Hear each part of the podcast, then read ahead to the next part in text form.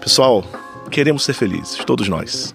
nessa busca queremos liberdade, queremos experimentar tudo ali que der vontade, inclusive ter relação sexual com quem despertar nosso desejo. Porém, nessa busca, podemos confundir viver tendo prazeres, né, a total ausência de dor, de sacrifício, com felicidade. Esse pensamento pode comprometer a verdadeira razão de ser da pessoa humana, sua grande finalidade, que é a relação, a comunhão com as pessoas, que acontece quando somos íntegros, quando somos responsáveis uns pelos outros.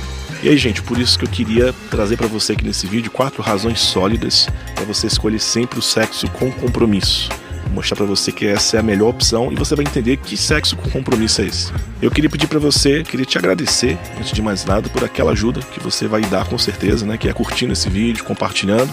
Se você não é inscrito ainda aqui no Pessoa Sexo Deus, se inscreva para a gente poder crescer ainda mais, alcançar mais pessoas aqui dentro da plataforma, mas também em outras plataformas, né? Alcançar mais pessoas que precisam escutar aquilo que nós trazemos aqui. Hoje, nos nossos encontros, quando se conhece alguém, quando nós conhecemos alguém atraente, sobretudo, ou já estamos namorando, podemos nos preocupar muito se aquele cara ou aquela moça vai me dar o prazer que eu quero, se ela vai fazer tudo o que eu pedi, se aquele corpo vai valer realmente a pena com o passar do tempo. Essa tem sido a grande preocupação né, de muita gente, essa preocupação com o prazer recebido. Hoje também se tornou muito normal o sexo sem compromisso, né, esse sexo ocasional.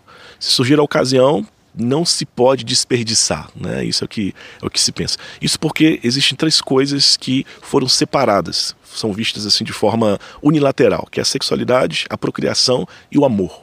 Quando essas coisas são separadas e vistas assim de forma separada, por exemplo, o amor ele vira algo sentimentalista, né? um sentimentalismo, algo, um amor até meio platônico, algo até meio ridículo. A procriação se torna um produto de mercado, né? onde se vende anticoncepcionais, né? se faz congelamento de sêmen, de óvulos, se menospreza a dignidade da vida e a sexualidade.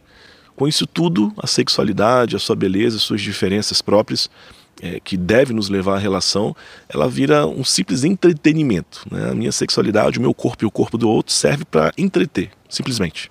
E aí, gente, nesse sexo com compromisso, ou seja, no ato conjugal, essas três realidades elas são associadas novamente. É, o compromisso volta, a responsabilidade com o outro volta.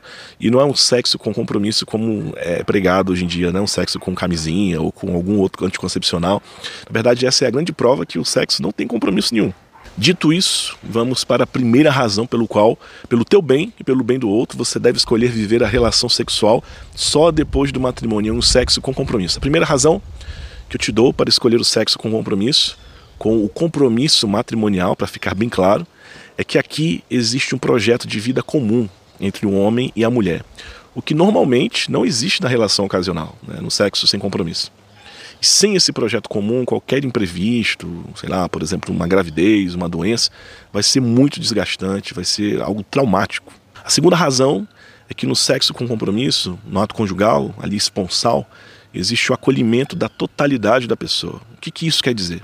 Quer dizer que podemos ser quem somos, né? ninguém precisa fingir nada. Se nós nos esforçamos para mudar alguma coisa em nós, esse esforço é por amor, né? pelo bem da família, pelo bem do outro. Uma coisa muito interessante é que, acolhendo o outro, juntos, eles vão descobrir também a melhor forma de viver o ato conjugal, né? aquela forma própria dos dois é, que dão prazer, que dê prazer realmente, né? de verdade, de forma respeitosa, de forma digna. O que no sexo sem compromisso, o acolhimento é algo totalmente parcial. Você já deve ter ouvido ou dito, ah, aquele ali, aquela lá, ah, eu tô pegando, eu tô só ficando, tá? Assim, não vamos nem comentar que nós estamos juntos. A terceira razão que eu quero dar para você também é que nesse sexo com compromisso esponsal existe um vínculo social, né? existe um projeto comum.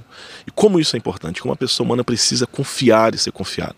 E todas as pessoas têm sede de família, até os religiosos né, formam comunidade, têm o desejo de ser de alguém, de ter alguém de forma social, de forma pública. Isso gera confiança na pessoa. Essa responsabilidade assumida por alguém gera uma, uma real realização. Isso é importante até para a saúde emocional da pessoa. Né? Porque, ao contrário disso, no sexo sem compromisso não existe o menor interesse em ser de alguém ou de ter alguém. A ah, Deus me livre de ser visto com essa pessoa. Ó, oh, fica só entre nós, hein? Isso aqui é só entre nós, não diga para ninguém. E é aqui, gente, que acontece os adultérios, que acontecem as traições, que as pessoas são profundamente feridas. A quarta e última razão que eu quero te dar é que no sexo com compromisso, no ato conjugal, ali dentro do matrimônio, podemos ter a satisfação plena dos sentidos. Né? E por quê?